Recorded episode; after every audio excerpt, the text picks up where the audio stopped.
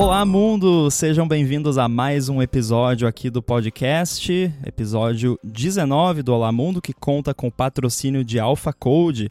Eu sou Guilherme Rambo e, como sempre, comigo aqui está Fernando Boom. Tudo beleza? Tudo certo. E aí, como é que estão as coisas? De boa. Hoje não precisa fazer disclaimer nenhum, porque eh, revelar aqui um segredinho, a gente está gravando esse episódio no dia que ele vai sair pro ar. Então, é o mais atualizado possível, mas também não importa muito porque o assunto de hoje não é nenhuma notícia, nada que vá mudar nas próximas 12 horas. Espero que não. Tomara, né? Bom, hoje a gente escolheu aqui um assunto que não é nada polêmico no mercado aí de devs, principalmente a galera que trabalha com mobile, que é o desenvolvimento nativo versus híbrido versus web versus todas as N opções que você tem quando o assunto é criar um aplicativo para iOS, Android, o que quer que seja.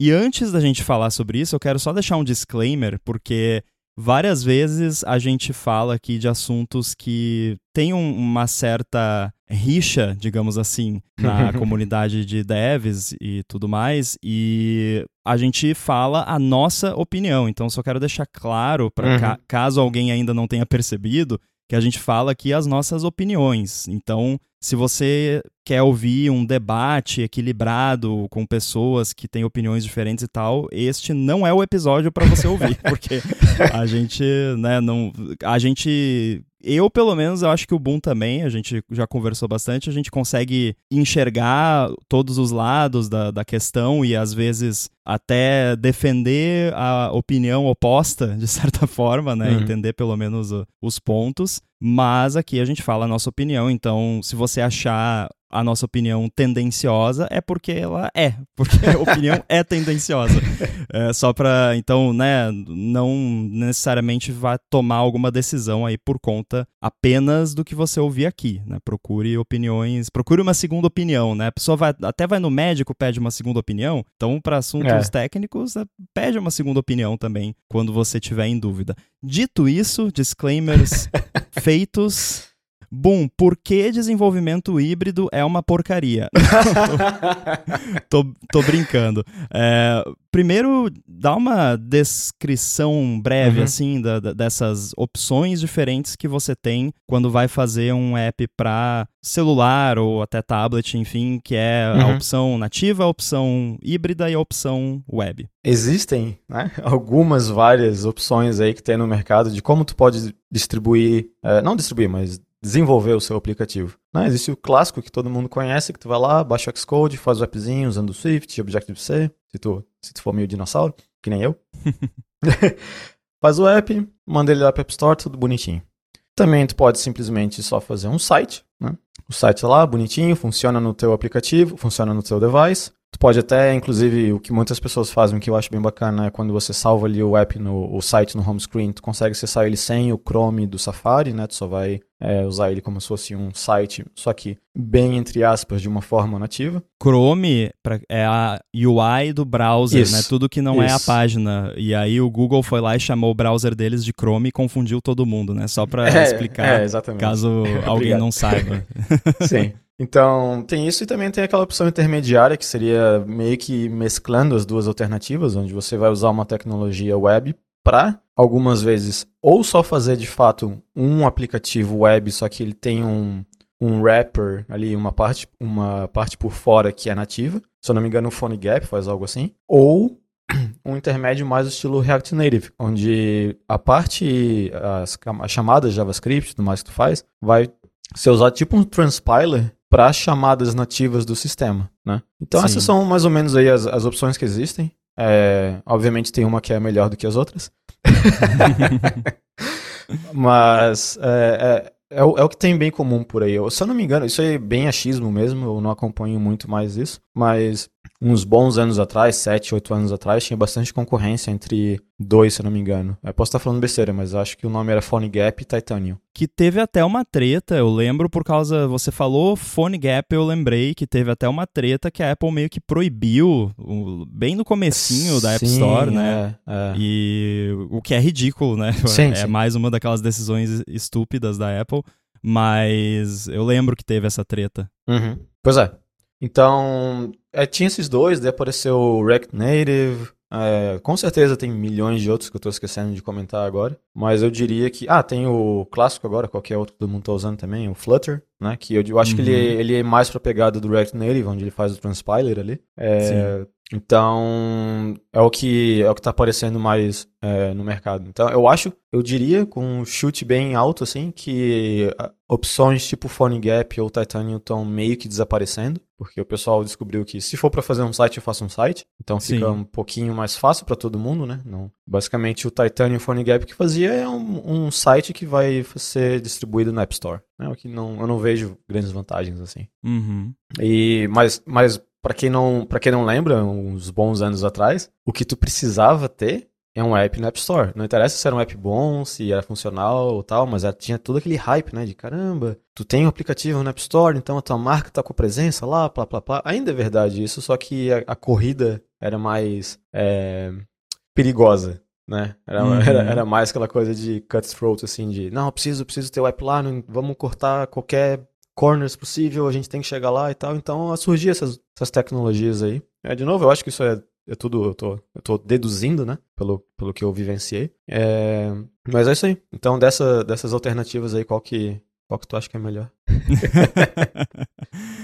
Antes de eu falar qual que eu acho que é melhor, que eu nem preciso falar, né, obviamente, mas uh, eu quero comentar um pouco isso que você falou sobre tudo querer ter um app, tudo ter o seu próprio app e, e fazer um comentário que talvez até possa surpreender algumas pessoas, uhum. mas tem muito app com o qual eu tenho contato hoje em dia que eu preferia que fosse um site. Uhum. Porque o app é tão ruim uhum.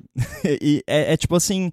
E acontece bastante hoje em dia todo mundo que já pediu delivery de comida já deve ter visto que você pede lá no, num app tipo iFood da vida e aí vem lá a sua pizza ou qualquer que seja comida e vem um papelzinho lá, um cartãozinho, ah, baixa o nosso app, peça diretamente, que claro, né, uhum. o pessoal quer ganhar ali um pouquinho mais, não quer pagar comissão e tal, é perfeitamente compreensível, mas pra quê, sabe? Aí você baixa o app e é um white label safado, uhum. que é o mesmo app que alguma empresa faz, que só troca o logo e que, de novo, não tem nada de errado. Tipo, tá todo mundo trabalhando honestamente, beleza. Mas eu acho totalmente desnecessário isso, sabe? Sim. Por que que, por que que essa esse negócio de comida não fez um site deles, uhum. né? Porque se dá para fazer um app white label, faz um site white label. Sim. Porque, ah, mas qual é a diferença, Rambo? Você vai usar um app ruim ou você vai usar um, um site ruim? Os dois são ruins. Cara, eu prefiro usar um site ruim, porque pelo menos eu não tenho aquele ícone ocupando espaço ali, eu não preciso instalar nada.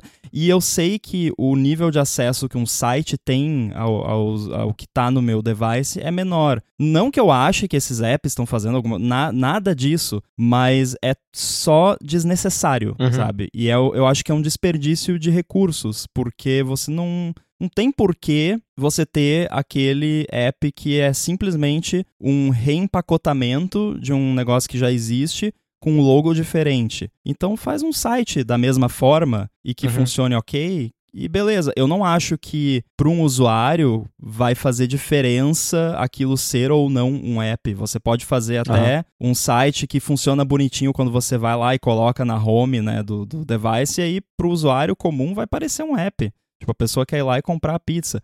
Sim, o mesmo argumento pode ser usado pro app, mas o, o site é tão mais leve, né? Uhum. Tão menos intrusivo e, e, tão mais eficiente nesses casos que se for para fazer dessa forma, faz um site, um site responsivo bonito que funciona, que é muito melhor. Sim, não, com certeza. Eu também não gosto de ficar instalando app de 500 restaurantes diferentes. É, por exemplo, aqui dá para pedir coisa usando o app do McDonald's, ou dá pra usar o app da pizzaria tal, o app da pizzaria X, tipo... Não, né, é muito, muito app pra ficar dando, dando conta aí de atualização e perdendo meu cadastro, sei lá o quê, então eu, eu também não sou muito fã disso. É, tem, tem muito, muito aplicativo, inclusive é meio contra-intuitivo, mas eu já tive uma empresa de né, desenvolvimento de apps, e a gente não desenvolvia sites. E várias vezes chegava cliente pra gente falando, ah, isso aqui é o que eu quero fazer, tal, tal, tal, eu falava, ó, no teu lugar eu faria um site.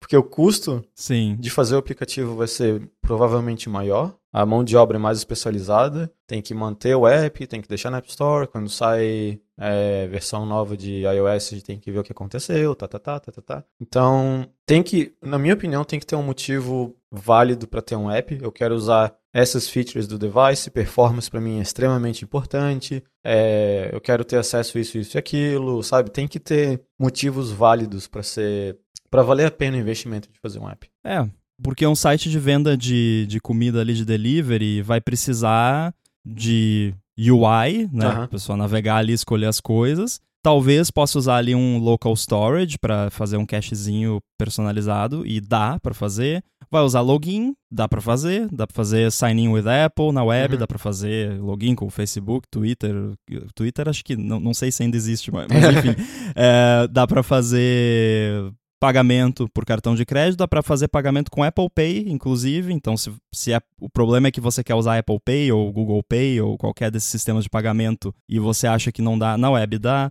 Vo- Ah, vou- mas eu quero mandar notificação quando sair para entrega, o pedido e tal. Dá para fazer na web também. No iOS Uhum. não dava até um tempo atrás, agora recentemente tá dando também. Uhum. É, e, e eu culpo muito a Apple em certos aspectos por atrasar a adoção de tecnologias web, no, principalmente no Safari do iOS. Uhum. Você deve saber melhor do que eu, né? Que eles seguram várias tecnologias que poderiam estar sendo usadas para criar experiências web fantásticas que não precisariam de um app para funcionar e aí a galera acaba Uhum. optando por fazer um app ruim do que fazer um site bacana porque o Safari não deixa, basicamente. Uhum. Então, e aí quando faz o app, a, a Apple também reclama. Enfim, a Apple é chata, né? Já, já ficou claro Muito. isso aqui. Sim. Pois é. É, então, é, essa parte de, de- decisão de produto aí, eu acho que é sempre legal dar uma, dar uma pensada. E eu acho que isso acaba também indo para a parte de desenvolvimento, né? Porque já aconteceu algumas vezes a gente ter uma situação onde, ah, vamos fazer esse app aqui, ele é simples e tal, mas então, como ele é simples, vamos fazer em React. Ok, tipo, né? Eu, eu não sei React, eu acho aquele negócio uma zona. É, tá aqui o porquê que eu acho que vai ser uma ideia ruim. Eu explicava, né? E quase sempre o que acontecia era que aquilo que eu falava de ah, por que, que você é uma ideia ruim acabava acontecendo. E, e, e o negócio é, o maior, acho que o maior problema que a galera vê de ah, vamos usar um React Native aqui para resolver, é que eles acham que a partir do momento que tu tem um desenvolvedor que sabe JavaScript, tá feito, porque React é JavaScript. Uhum. E isso acho que é a pior coisa que alguém pode assumir, porque a linguagem, eu acho que é uma porcentagem tão pequena do que é, é ser um desenvolvedor de aplicativos, que Claro. tomar uma decisão em cima disso é só. não tem como dar certo, sabe? O que aconteceu numa empresa que eu trabalhava foi que a gente ia fazer um app mais simplesinho e tal, só que a gente não tinha muito dev é, nativo ali, tinha é, um Android, um iOS e tal, e queria fazer, não, tem esse app aqui, a gente consegue usar os nossos devs de JavaScript para fazer, então vai dar certo. Deu o que aconteceu. Contrataram primeiro um- um- uma firmazinha lá, um, um outsource para fazer a versão inicial. Eles fizeram. Eu falei que ia dar errado, porque e aí, quem que vai manter esse negócio? Vai ser o pessoal de web ou vai ser o pessoal de native? Porque um dos dois tem que assumir responsabilidade, né? E dificilmente vai ser eu, porque eu não entendo muito de, dessa, dessa stack, né? Eu posso ir atrás, só que eu vou deixar de fazer as coisas que eu tô fazendo no native. Daí eu falei, não, não, o pessoal de JavaScript vai tomar conta, pá, pá, pá. Beleza. O que aconteceu? Primeiro problema que deu, caiu na mão de os devs de JavaScript. O que, que é isso? Não sei o que fazer com isso. Não tem nada a ver com o que eu tô acostumado. E tudo voltava pra cima de mim, né? Na parte de como tinha que funcionar no OS. Ah, push notification, como é que funciona? Ah, tá, é assim. Ah, pra usar o GPS lá, como é que funciona? Ah, tá, tá, é assim. Ah, mas sei lá o que. Sabe? Então,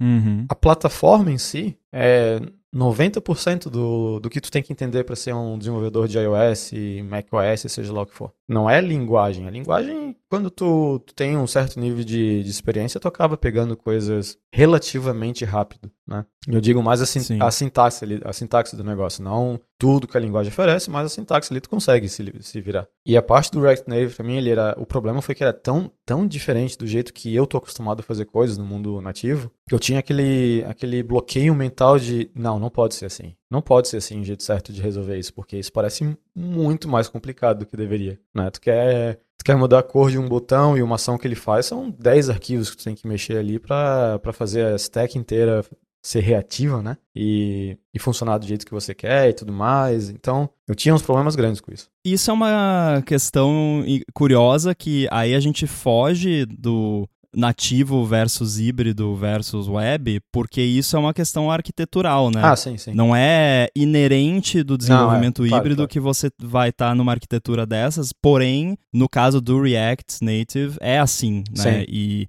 eu não sei também se é obrigatório fazer assim, né? Talvez nós, é. porque nós dois tivemos uma experiência muito parecida. Uhum. A minha foi muito parecida, né? Que ah, juntamos aqui estas duas empresas, a outra empresa que atende a América Latina, exceto o Brasil, tem esse app que é em React Native, então a gente vai dar manutenção nesse app aqui. E aí, beleza, foi lá, cara, eu lembro, tinha, eu não tinha que adicionar um item. Na, verdade, era mais fácil ainda, teoricamente, que remover um item de uma lista. Uhum. Que era assim, tipo, tinha uma lista de países, que a pessoa escolhia lá o país que ela queria entrar no app, e era uma lista hard-coded, assim, porque uhum. não, não era uma coisa que mudava com frequência. Uhum. Aí, cara, eu passei, tipo, uma tarde inteira para uhum. conseguir tirar um item de uma lista, porque eu tirava o item lá do, do arquivo e continuava aparecendo. E eu, tipo, mas da onde que tá vindo isso? E aí ficava procurando, Sim. não achava, e aí tirava do, do, de outro lugar e aí dava crash, sabe? É, é, é claro que tem muito de estou mexendo num negócio que eu não sei, né? Mas assim, se eu pegar um aplicativo para Windows em C Sharp, sei lá, e tiver que remover um item numa lista, eu acho que eu consigo fazer em menos de uma tarde de trabalho. Sim, não, é, com certeza. E é, é tudo, eu acho que é muito vem daquele o, o, o preconceito que você tem em relação de é assim que eu trabalho com nativo, então deve ser parecido ali. E daí não entra na tua cabeça que para tu fazer, para tu debugar um código, tem que abrir o Chrome? é umas coisas assim que é, é, meio sem noção. O Chrome, nesse caso, o Google Chrome. É, o Google Chrome. De fato.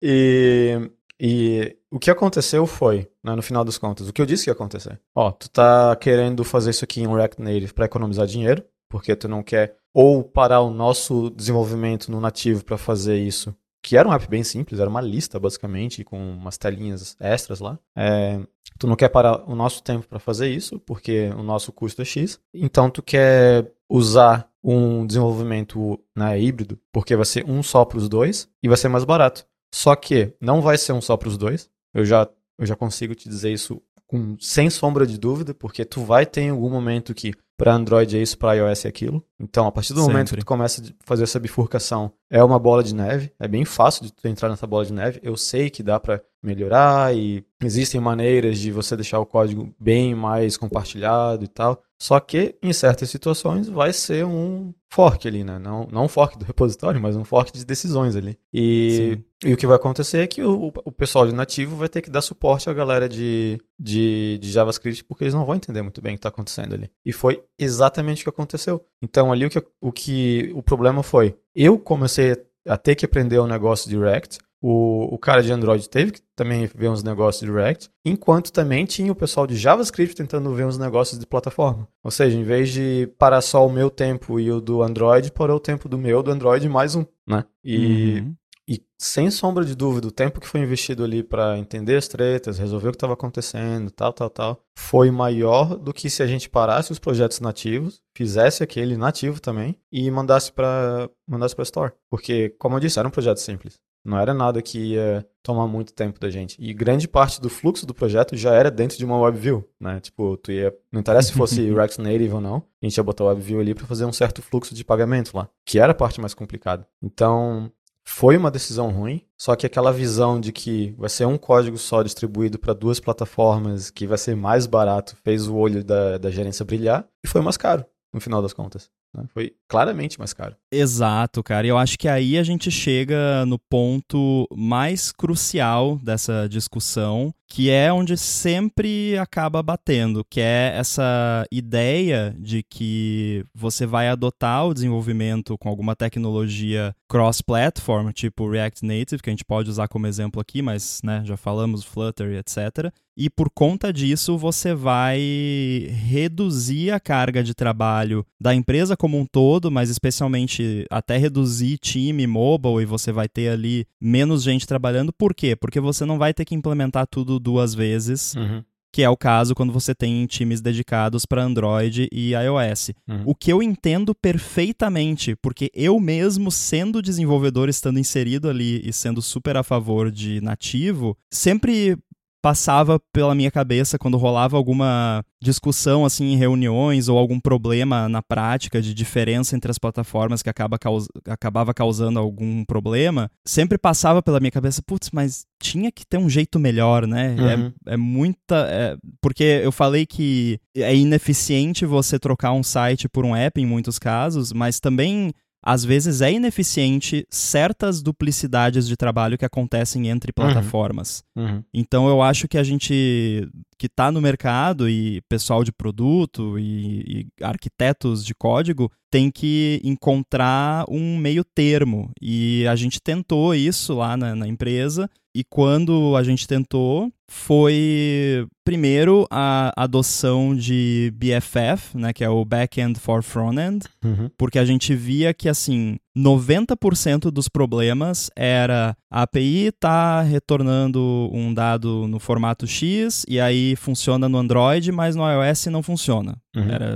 normalmente alguma coisa nesse sentido, normalmente relacionado a type safety, Sim. né, que a gente já estava trabalhando com Swift já há muito tempo e o pessoal acho que estava começando a adotar Kotlin, que eu acho que também é, tem type safety do Swift, eu, imagino que seja bem parecido. Uhum. É, Java, não sei, mas enfim, eles usavam alguma abstração lá que às vezes se um número vinha como string, funcionava no Android, mas no iOS não, porque número é número, string é string. Eu sou a favor de type safety. Sim. Mas, enfim, aí, beleza, era esse tipo de probleminha besta, assim, que dava. Então a gente começou a, a trabalhar nesse sentido. Cara, vamos abstrair, vamos criar uma camada de abstração entre a API crua do back-end, que é consumida por front-end web, por Android, por iOS, por ferramenta interna, por um monte de coisa e, e tem que atender todas essas necessidades. Uhum. Vamos pegar e fazer um proxy que vai devolver exatamente o que os apps precisam. E aí, como o universo mobile da empresa é pequeno, acho que lá a gente tinha tipo 10 pessoas entre Android e iOS. Dá para todo mundo sentar e combinar. Vamos fazer assim? Vamos. E aí vai vir o, o número e não a, string Uhum. lá na API, no BFF. E aí a gente começou a trabalhar nesse sentido. Acabamos não colocando isso em prática por muito tempo porque a empresa fechou. Mas a- o fechamento da empresa não teve nada a ver com isso, eu juro. É, mas foi uma das coisas que a gente fez lá. E aí a gente também expandiu isso para outras áreas. Por exemplo, validação. Validação é um inferno. Sim. Eu odeio validação. Você sabe, né, Bom? Uhum. e eu acho que você também. Uhum. Então, toda vez que eu tô mexendo com alguma coisa, cara, o que mais me dá raiva, eu acho que parte de eu ter parado de desenvolver profissionalmente para web e fazer back-end e tal foi para não ter que fazer validação, porque é muito chato. Mas enfim, validação. Aí você tem lá o formulário de pagamento e tal, tem que validar um monte de coisa.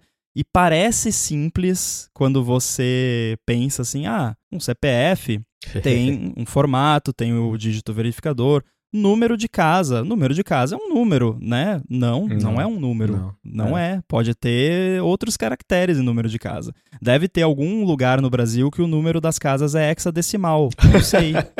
é. Sim. Aí, vo- ah, CVV de cartão são três dígitos. Não, não Aham. são três dígitos. American Express Sim. Desgraça, são quatro dígitos.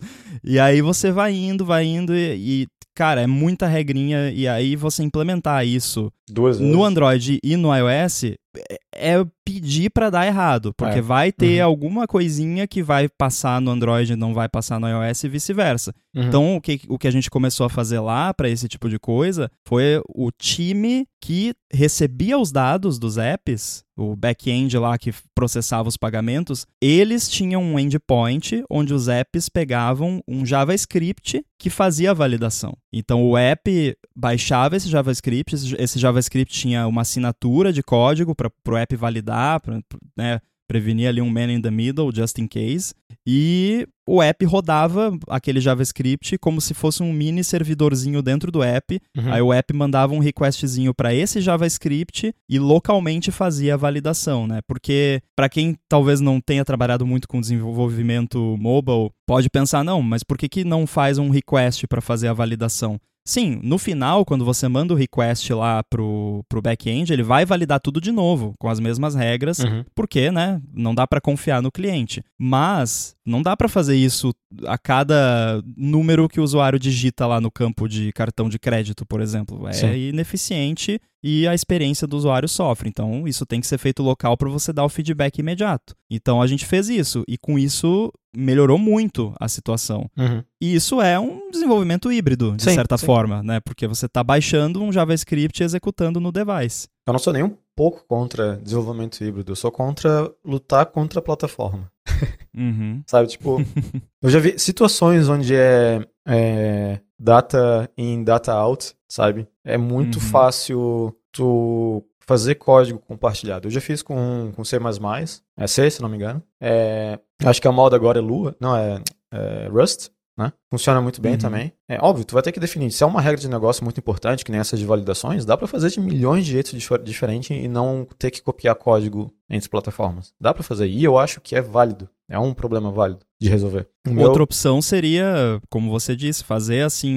Um, esse time de back-end, por exemplo, que, que fazia isso pra gente lá, podia muito bem entregar uma shared library lá em C sim, sim. ou Rust ou Kotlin. Que dá para rodar Kotlin no iOS, não sei se você sabe. Ah, sim. Descobrir isso é, é, interessante. Mas enfim, poderia ser assim também, né? Só que nesse caso era vantajoso o JavaScript, primeiro porque o time lá já uhum. tinha experiência com JavaScript, então para eles não era nenhum problema. E também porque é fácil de executar em qualquer device. Sim, sim. Não, então, é, eu, eu acho interessante isso. No projeto que eu estou trabalhando agora mesmo, no Pato, a gente está discutindo algumas maneiras de compartilhar certos pedaços do código. E eu que pensei, não, a gente tem que fazer isso. Porque eu não quero um resultado A numa plataforma e um resultado B em outra, por um bug, ou seja lá o que for. Então, é uma discussão válida, é um problema válido para tentar resolver. Só que quando você começa a trabalhar com coisas do sistema, eu já acho que não vale a pena. Esse episódio do Olá Mundo tem o apoio de Alpha Code. A AlphaCode é uma empresa especializada no desenvolvimento de aplicativos para empresas que querem fazer a sua transformação digital. Ela já fez mais de 200 aplicativos para o Android e para o iOS que já foram baixados mais de 20 milhões de vezes. E para você que trabalha em uma empresa que está precisando de soluções de desenvolvimento, às vezes precisa de um fornecedor para um projeto específico, ou então, se você mesmo tem uma empresa ou um produto que está precisando de um app, Alpha Code está com um desconto especial para os ouvintes aqui do podcast. Para garantir o seu desconto, você acessa o site alphacode.com.br, a l p h a c o d e.com.br e vai ter o link aí também nas notas do episódio. Aí você bate um papo com eles, explica o que você precisa, comenta que escutou o patrocínio aqui no Olá Mundo e pronto. Você vai fazer o seu app com a Alpha Code com um desconto exclusivo por ser um ouvinte do podcast. Então, mais uma vez, acessa lá alphacode.com.br, conversa com eles e garante o seu desconto para fazer, atualizar o seu aplicativo ou contratar qualquer serviço da empresa. Muito obrigado à AlphaCode pelo patrocínio do Olá Mundo e pelo apoio a toda a Gigahertz.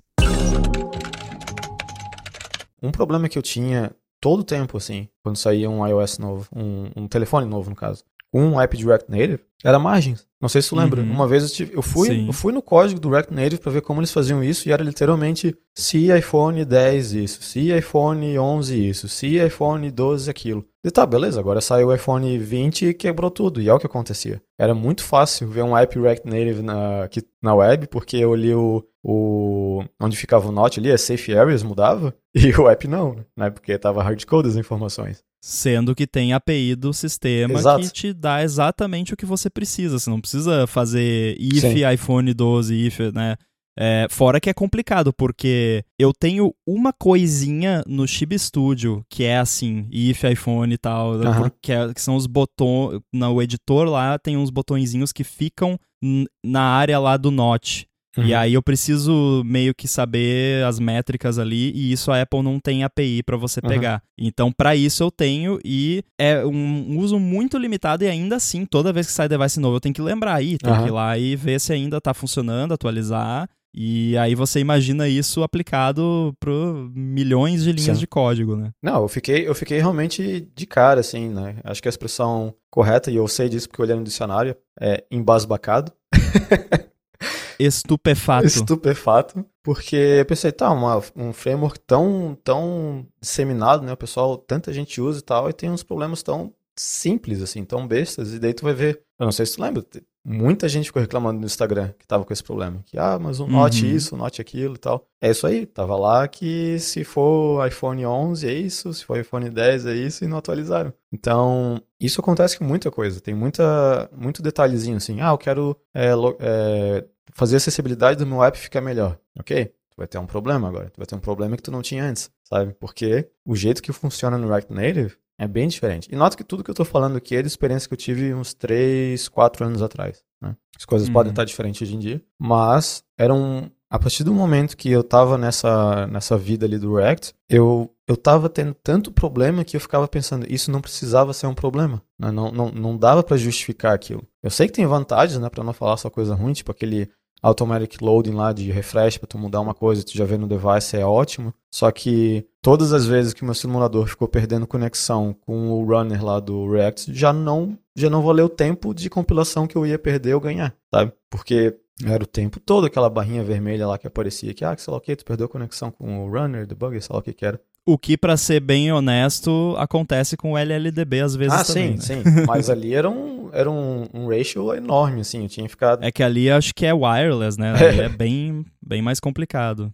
Tinha que ficar apertando, aparecia aquela telinha lá de fazer refresh, acho que era Command R que tinha que ficar dando, e, e era cache, cache, problema de cache o tempo todo, então, sim, muitos problemas era por falta de experiência, e eu reconheço isso, só que me parece uma alternativa, por mais que seja, ah, o Facebook está por trás, isso, aquilo, um monte de gente usa, é uma enjambração, sabe? É um, é um sistema que está lutando contra a plataforma para fazer o que eles querem fazer. E, e a Apple não se importa com isso. A Apple, se ela quer mudar alguma coisa que vai quebrar o React Native, ela vai quebrar e não está nem aí. E eu, no ponto de vista da Apple, pensaria igual, pra ser sincero. Não sei se é justo ou não, mas, tipo, né? inventa, um, inventa um framework em cima desse que é tudo enjambrado, agora eu ter que lidar com isso, levar com isso em consideração, vai me prender muito. Então, é, eu não, eu não, eu não acho tão errado assim. É desagradável, mas não acho errado. Então, esse que é o problema que eu vejo. E sem contar que a partir do momento que tu está usando, fazendo aplicativo em React ou Flutter, sei lá o que for, tu vai estar tá botando todas as tuas fichas num framework de uma empresa que é conhecida por destruir as coisas. Né? Não vou nem falar do Google, porque o Google né, tem até um site lá do cemitério das coisas do Google. Sim. Mas o Facebook também faz isso. Ele fez com o Parse, ele fez com o 320, se não me engano também. Então, ele, né, o Facebook chega e fala, ah, agora a gente não vai usar, não vai mais dar manutenção no React porque a gente inventou, sei lá o que tal, que é muito melhor internamente, por mais que a gente use o React, a gente está trocando tudo, pá, pá, pá. E daí, ah, mas é open source, a comunidade pega. Tá, me diz como é que tá o Parse hoje em dia, né? Exato. porque eu não vejo nada, né, pelo menos no, normalmente assim no dia a dia, Parse morreu, e qualquer fork que podia ter existido do Farc ali, do, do Parse morreu também. É, eu falei um pouco sobre isso na minha palestra, que foi no, se não me engano, na Dot Swift, que, é, que eu chamei de desenvolvimento orientado ao hype, né? e naquele caso eu estava me referindo a esses frameworks que implementam algum tipo de arquitetura específica. Uhum. Mas isso se aplica também, e a, até de uma forma mais extensa no caso dessas plataformas híbridas, porque você realmente você está totalmente nas mãos daquele framework e por mais que ele seja estável, tenha desenvolvimento constante, sei lá quantos zilhões de estrelas no GitHub, uhum. do dia para noite ou da noite para o dia, o que você preferir, o Facebook pode ir lá e falar: "Ah, agora a gente não usa mais isso aqui e é isso, valeu, falou, tchau", né? E uhum. aí Tá, beleza. Ah, a comunidade continua dando uma. Pô, eu acho que no caso do React, ele já é tão grande e não depende de nenhuma infraestrutura do Facebook, assim, tipo, não é um servidor lá deles que tá servindo o seu app, nada. Eu acho que nesse, no caso do React, eu acho que se o Facebook abandonasse, teria galera suficiente para continuar tocando, mas isso não é garantido, né? uhum. né? E outra coisa que a gente nem vai entrar muito a fundo, porque senão daria outro episódio inteiro, mas você auditou o código que é. tá lá dentro do React, porque, tipo, a gente vive brincando do NPM, né, do, do universo JavaScript, que é, tudo é dependência e tem dependência de, de, tudo quanto é coisa. Vai saber o que tá no seu app. Sim. assim, tá, tudo bem, a gente faz o app usando os frameworks da Apple, a gente não sabe também o que os frameworks da Apple estão fazendo, mas, né, pelo, eu acho pelo menos que... É só. tem né, um, um, um, grau de certeza relativamente alto que eles não estão fazendo nada nefasto por trás ali que a gente não está vendo.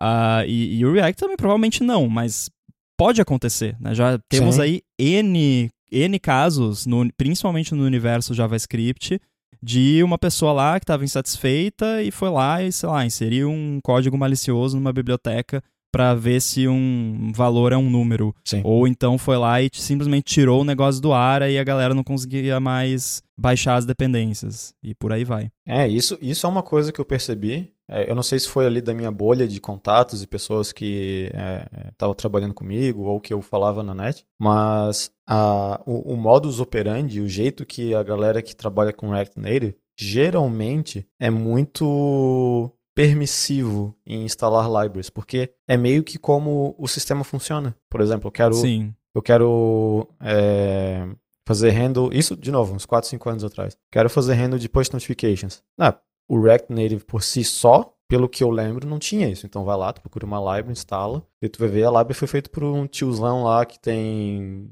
sei lá, só esse repo no GitHub, não tem mais nada, tá abandonado faz um ano, mas tá lá funcionando. Então tu, tá, tu vai lá e instala. Ah, eu quero fazer caching da minha, das minhas informações, usar algum database, blá, blá, vai lá, instala algum sistema, algum packagezinho ali. Daí tu vê o teu, o teu packages ali ficando gigante, um negócio enorme. E tu não faz ideia que tá rolando ali no meio. E, né, como tu disse, quem vai auditar aquilo? Quem vai ver, ah, de fato esse pacote aqui tá bom, é, os maintainers têm, têm uma boa reputação, blá, blá, blá. Ninguém faz isso. E eu achei extremamente preocupante essa mentalidade, porque talvez é da, dessa nossa forma de trabalhar no nativo, onde 80 a 90% das coisas que precisamos para trabalhar já está no Foundation, já está ali no YKit, SwiftUI, seja lá o que for, e a gente trabalha em cima disso, né? então não precisa ficar sempre correndo atrás. Daí é um choque cultural grande que para você fazer um handle de push notification, tu precisa de um package, sabe? E... Cara, é, aconteceu ontem isso. Inclusive, fica a dica aqui para quem é dev iOS, mas uh, eu precisava descompactar um. Eu tinha um NSData ou data e precisava descompactar. Tava compactado usando lá o LZFSE, algoritmo de compressão. E aí, quando eu tenho uma extension que eu escrevi para o Chib Studio, que usa o framework compression que vem no sistema, né? A Apple fornece. Uhum. Mas aí ontem eu descobri que já tem, o, o NSData já tem lá compressed using format e uncompressed using format. Uhum. Tipo, ontem. Então às vezes você tá, pô, preciso de uma library para descomprimir arquivo. É, e no meu caso eu usava uma library do próprio sistema, mas poderia muito bem achar que eu precisava de uma library externa. E aí não tava lá. Daí eu pensei, não, mas isso deve ser coisa que foi introduzida agora no macOS Ventura. Não, existe desde o Catalina. Isso. e, eu, tipo, nossa, vivendo e aprendendo. Mas enfim, siga em frente.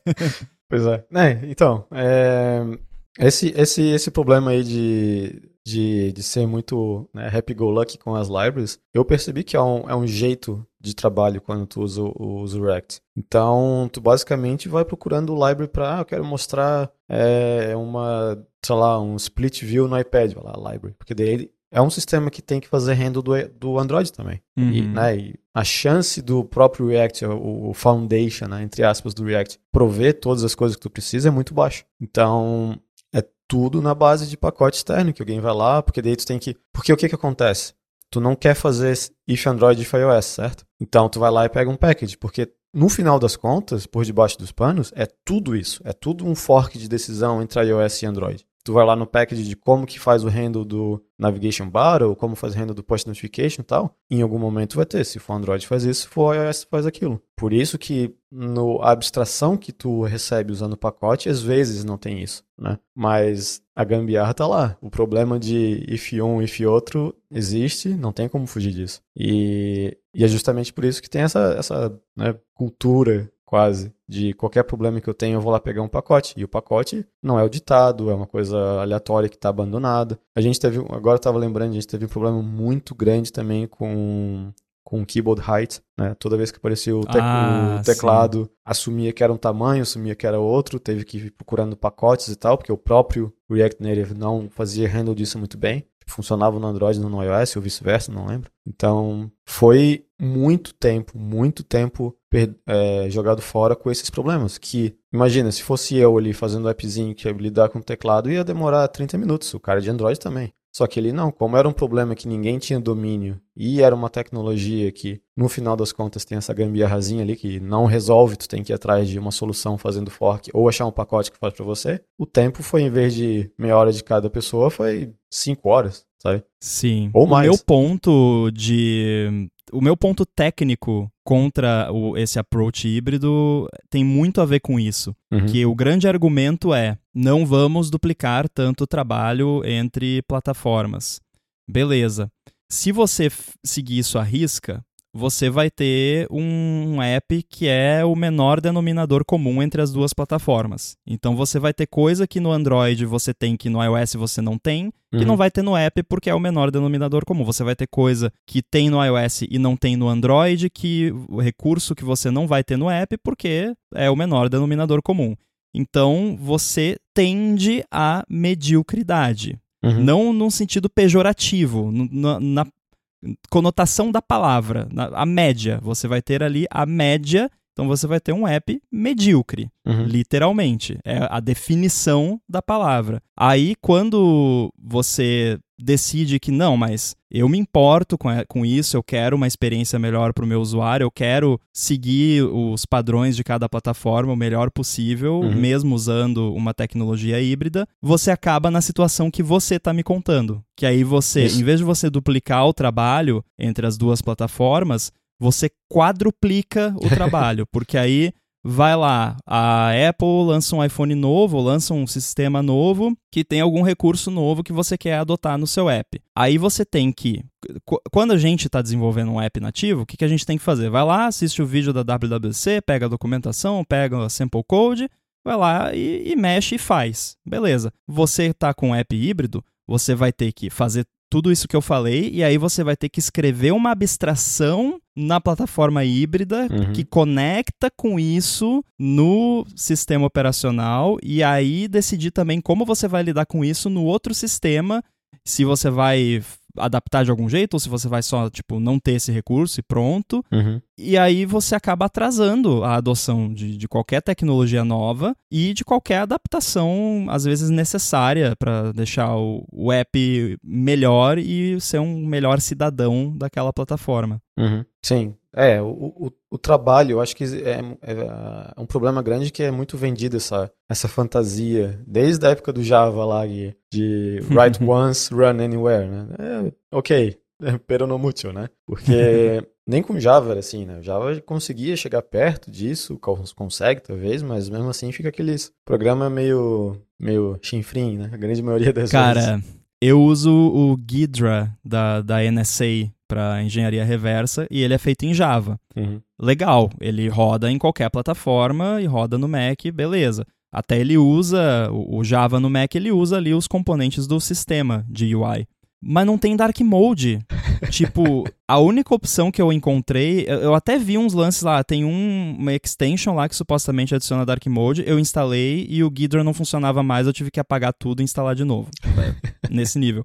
Aí eu descobri que tem uma opção lá, ele só inverte a UI, tipo, fica hum, negati filme negativo a UI, horrível. Sei. Como é que um programa de hackers da NSA não tem Dark Mode? Tinha que ser né? default e nem ter como mudar pra modo light. O cara... que, que essa galera da NSA tá fazendo? Eles estão tudo com o olho queimado lá. É, não, os caras não, não, não viram os filmes de hacker dos anos 90, né? Eles não estão ligados. Não. então, mesmo o Java, que era para ser isso e que até certo ponto foi bem sucedido, ainda não entrega uma é. boa experiência. Eu, o meu problema, no final das contas, com o React Native é que Lembro quando na apresentação do Steve Jobs sobre o iPad ele falava: tá aqui o notebook, tá aqui um EEPC, o netbook lá. Uhum. E né, o EEPC tenta ser isso, tenta ser aquilo, mas não é bom em nada. Ele é meia boca em tudo. Né? Daí ele falou do iPad, tá, tá, tá. Isso para mim é o React Native. Ele, ele tenta ser uma mão na roda, e eu sei que tem gente que gosta, eu sei que vai ter muita gente que vai discordar comigo, isso é completamente ok. Mas... E não se aplica só ao React Native também, né? É, não, não. É, e no final das contas é, uma, é, uma, é um sistema que está lutando contra a plataforma, que o único momento onde faz sentido usar o React Native, na minha opinião, faz mais sentido que é, é fazer um website. Então, ele está ali naquele, naquela terra sem dono onde se for um app complexo, para mim faz mais sentido fazer nativo. Se for um app muito simples, alguma coisa muito é, momentânea que o usuário usa, assim, pode ser um, pode ser um site. Então, a justificativa do React Native para mim, ela é muito abstrata ainda. Eu não consigo, eu não consegui, né, tirando alguns blog posts que tu vê assim de pessoas falando, ah, estamos aqui usando o React Native que passa oito meses eles falam que estão mudando. Exato. É, Tirando isso, obviamente tem casos de sucesso por aí, eu sei que tem empresas grandes brasileiras que usam tudo mais. Só que eu, na minha vida profissional, eu nunca vi uma situação onde deixa eu usar o React Native aqui porque vai fazer sentido e deu certo no futuro. É sempre deixa eu usar o React Native aqui porque eu quero salvar dinheiro e deu errado no futuro. Né? O programa pode continuar existindo, é. tudo mais, só que acaba dando backfire. E, e, é engraçado porque quando tinha empresa lá no, aí no Brasil de, é, de software house para apps, uma das coisas mais comuns que acontecia eram pessoas que tinham um aplicativo X, que fizeram em Córdoba, é Córdoba, né?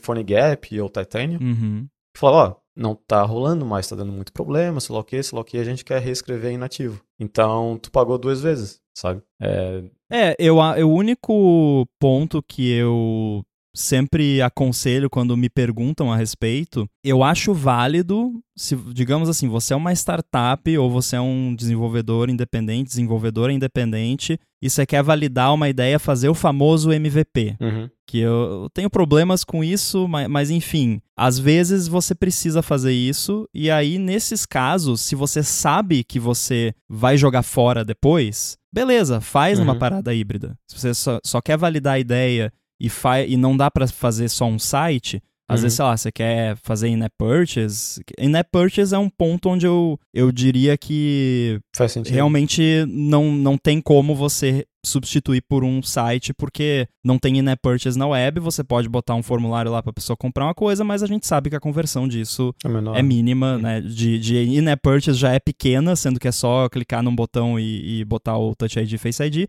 Então, assim, entendo, né? In-app purchase tem que ser app mesmo. Então, se é uma startup ali no começo e tal, queremos só que ver se isso aqui tem alguma probabilidade de dar certo e lançar rápido e a gente sabe que vamos jogar fora depois, uhum. beleza. Porque você vai, é, é, o que acontece no fim das contas, Sim. como você disse, a gente vê, a gente já vê isso há anos, desde que desenvolvimento mobile existe. A uhum. empresa vai lá, adota uma tecnologia híbrida, fala que é a melhor coisa desde que inventaram o pão fatiado.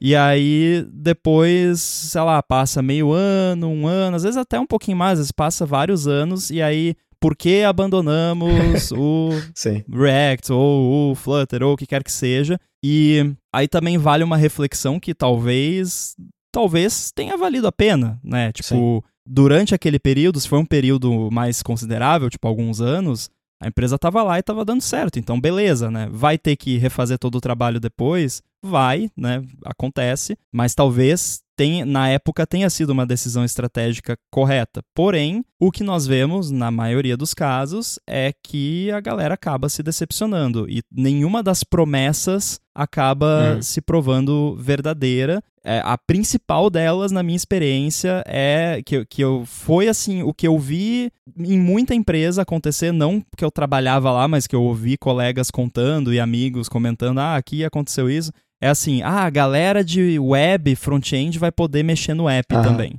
Nunca acontece. Sim. Nunca. Eu nunca vi isso acontecer de fato. Se você trabalha numa empresa onde isso aconteceu, me conta, por favor.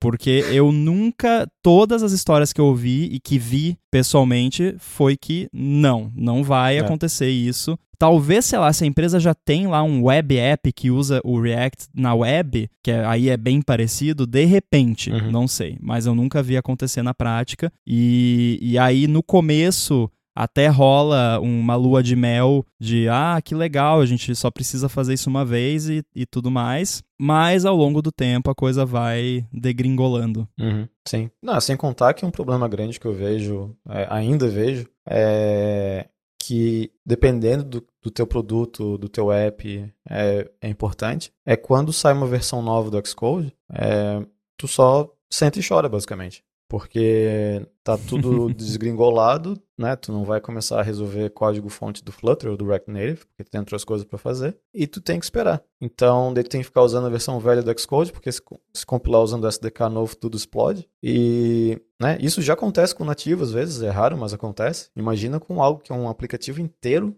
construído em cima de é, Hex, né? Que no final das contas é, não deixa de ser. E Sim tu perde essa oportunidade de fazer a inovação ali junto com o pessoal que está fazendo isso, se é o que importa para você, obviamente. E, e, sim, eu sei que dá para pegar o projeto Xcode ali que é gerado, fazer o, ah, eu quero fazer tal coisa aqui e tal. Só que o que está acontecendo agora? Tu está pegando o projeto Xcode, tu está programando em Swift e não está sendo feito no Android. Cadê a vantagem, né? Tipo, Pois é. Então, tu volta nisso. É. Pra finalizar, eu, então, já que você tá falando de hacks, eu vou contar o que aconteceu com o app React Native na empresa que eu trabalhava.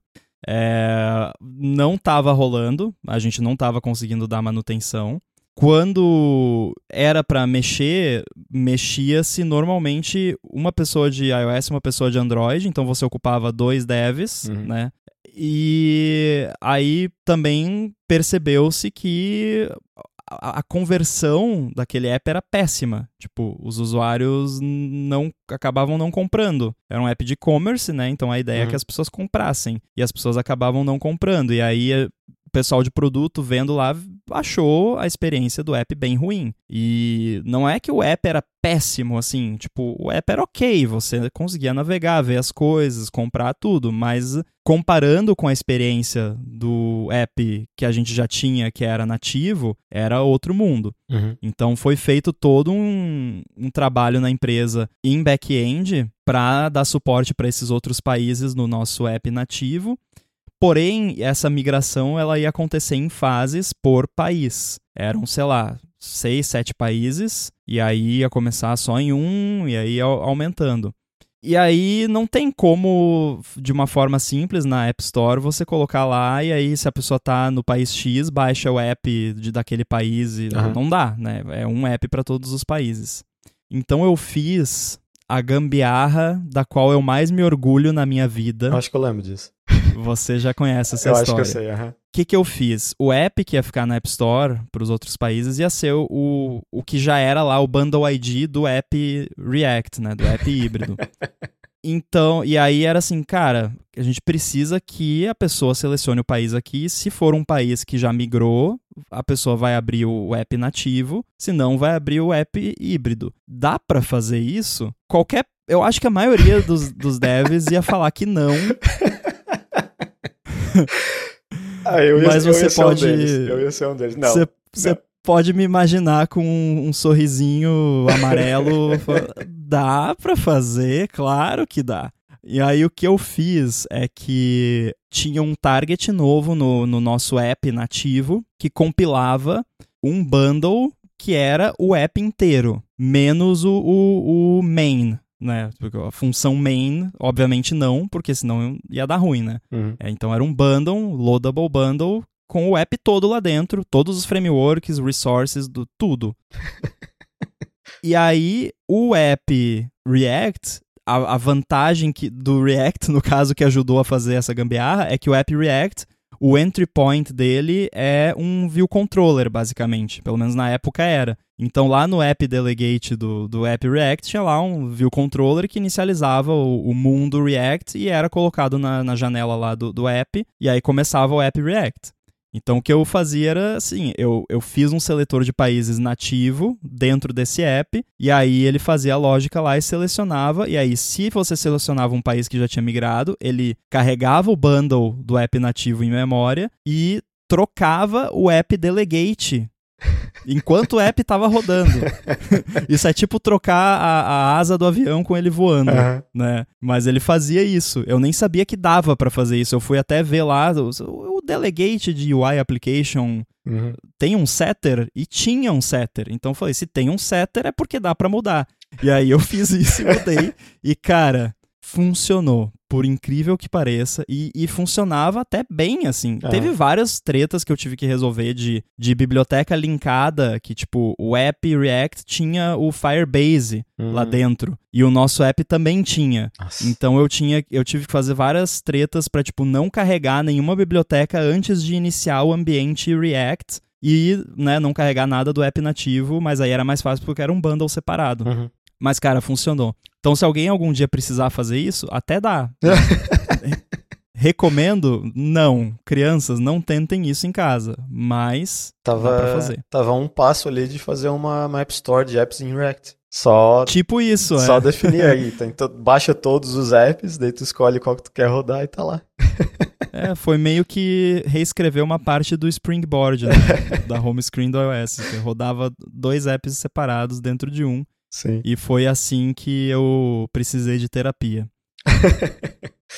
É muito bom. É, não, eu com certeza, se fosse, se fosse eu na situação, ia pensar aquela coisa de, tipo, uma coisa que eu sempre aprendi em, em tecnologia foi que se a pergunta é dá para fazer, a resposta é dá. Só que nem sempre tu uhum. quer falar a verdade.